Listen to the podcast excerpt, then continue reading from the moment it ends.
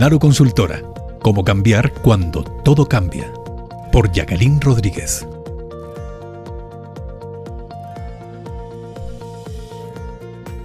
Muy buenos días. Soy Jacqueline Rodríguez, asesora en avance personal y profesional y de empresas familiares en Naru Consultora. En este canal iré cada miércoles proponiéndote un cambio de avance a través de una serie de reflexiones y herramientas prácticas que te ayudarán a afrontar los cambios que te va planteando la vida. Bienvenido o bienvenida a cómo cambiar cuando la vida cambia. El segundo cambio que te propongo realizar es acepta las cosas como son y afrontalas. Muchas veces nos pasan cosas tan impredecibles, tan fuertes para nosotros, que simplemente las rechazamos. Tanto es así que nuestra primera reacción es la de resistencia. Me opongo absolutamente a que esto me pueda estar pasando a mí. ¿Quieres saber por qué y cómo ayudarte? En primer lugar, no pasa nada si te sientes así, porque es lo más normal del mundo. Ante estas situaciones que nos trae la vida, podríamos decir, aunque nos suene raro, que nos enfrentamos ante un proceso de duelo, que vamos atravesando hasta llegar a la ansiada aceptación. El duelo, que se suele relacionar con un fallecimiento de un ser querido, es una fase emocional que sucede ante una pérdida significativa en la vida de una persona. Pero esto también nos ocurre cuando tenemos una ruptura de pareja, cuando hemos perdido el empleo o otras situaciones de la vida que suponen que la persona tenga que adaptarse a un cambio y hacer un proceso a nivel emocional para poder salir de ahí. Esto es, sirve para cerrar una etapa y seguir con nuestra vida. El duelo, por tanto, es un proceso natural y necesario que hay que atravesar para continuar con nuestra vida. Es interesante saber las etapas del mismo, para que puedas ubicarte en dónde crees que te encuentras en este momento. La doctora Elizabeth Kubler-Ross fue una de las mejores expertas que han existido en el duelo y define sus etapas como las siguientes. La primera es la de la negación. Seguro que alguna vez has dicho, esto no me puede estar pasando a mí. Se produce un shock y somos incapaces de aceptar lo que está sucediendo. Pero es que esto tiene su función y es dejar pasar el tiempo, porque es tan fuerte la intensidad del hecho que no estamos preparados para soportarla. La negación nos da un tiempo para aceptar lo que está sucediendo. La segunda etapa es la de enfado o ira. Es cuando empezamos a ser conscientes de lo que ha pasado y estamos muy enfadados. Tenemos pensamientos como esto es injusto, cómo es posible que esto me haya pasado a mí, sensaciones de desesperación. Esta etapa es de emociones muy intensas y muy fuertes que invaden mucho a la persona. La siguiente etapa es la de negociación.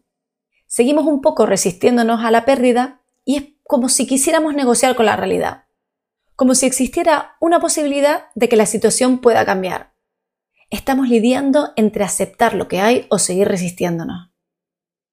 Luego entraría la etapa de duelo propiamente dicha, y esta se caracteriza por sentimientos muy dolorosos y muy profundos de tristeza. La persona va poco a poco abandonándose y desconecta de sus actividades. Está invadida por el dolor.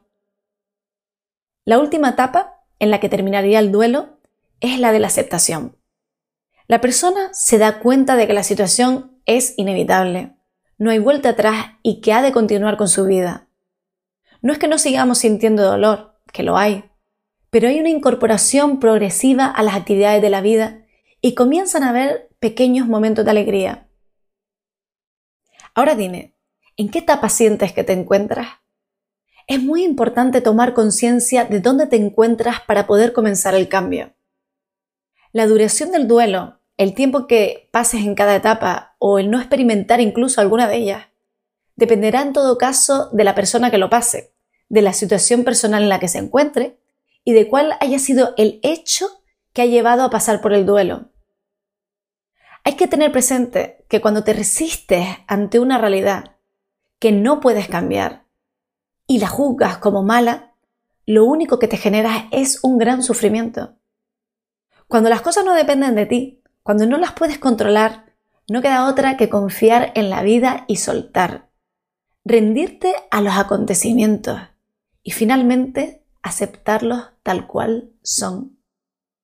No quiere decir que no se actúe de una manera crítica con las cosas que pasan, ni mucho menos pasiva. Cuando finalmente aceptas la realidad tal cual es, es cuando eres capaz de continuar con tu vida.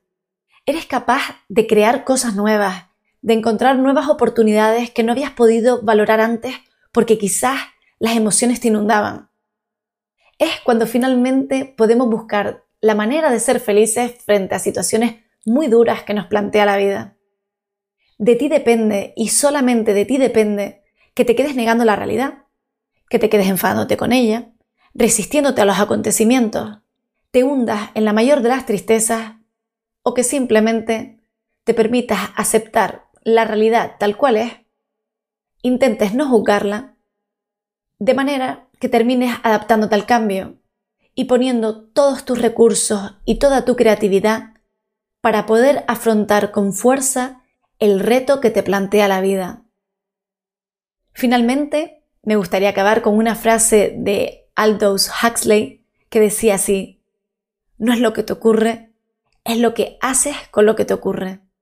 Te propongo que vayas a nuestra página web naruconsultora.com y en el apartado de publicaciones te descargues el material que hemos preparado para que completes este episodio con éxito. Una vez lo tengas en tus manos, contesta lo siguiente.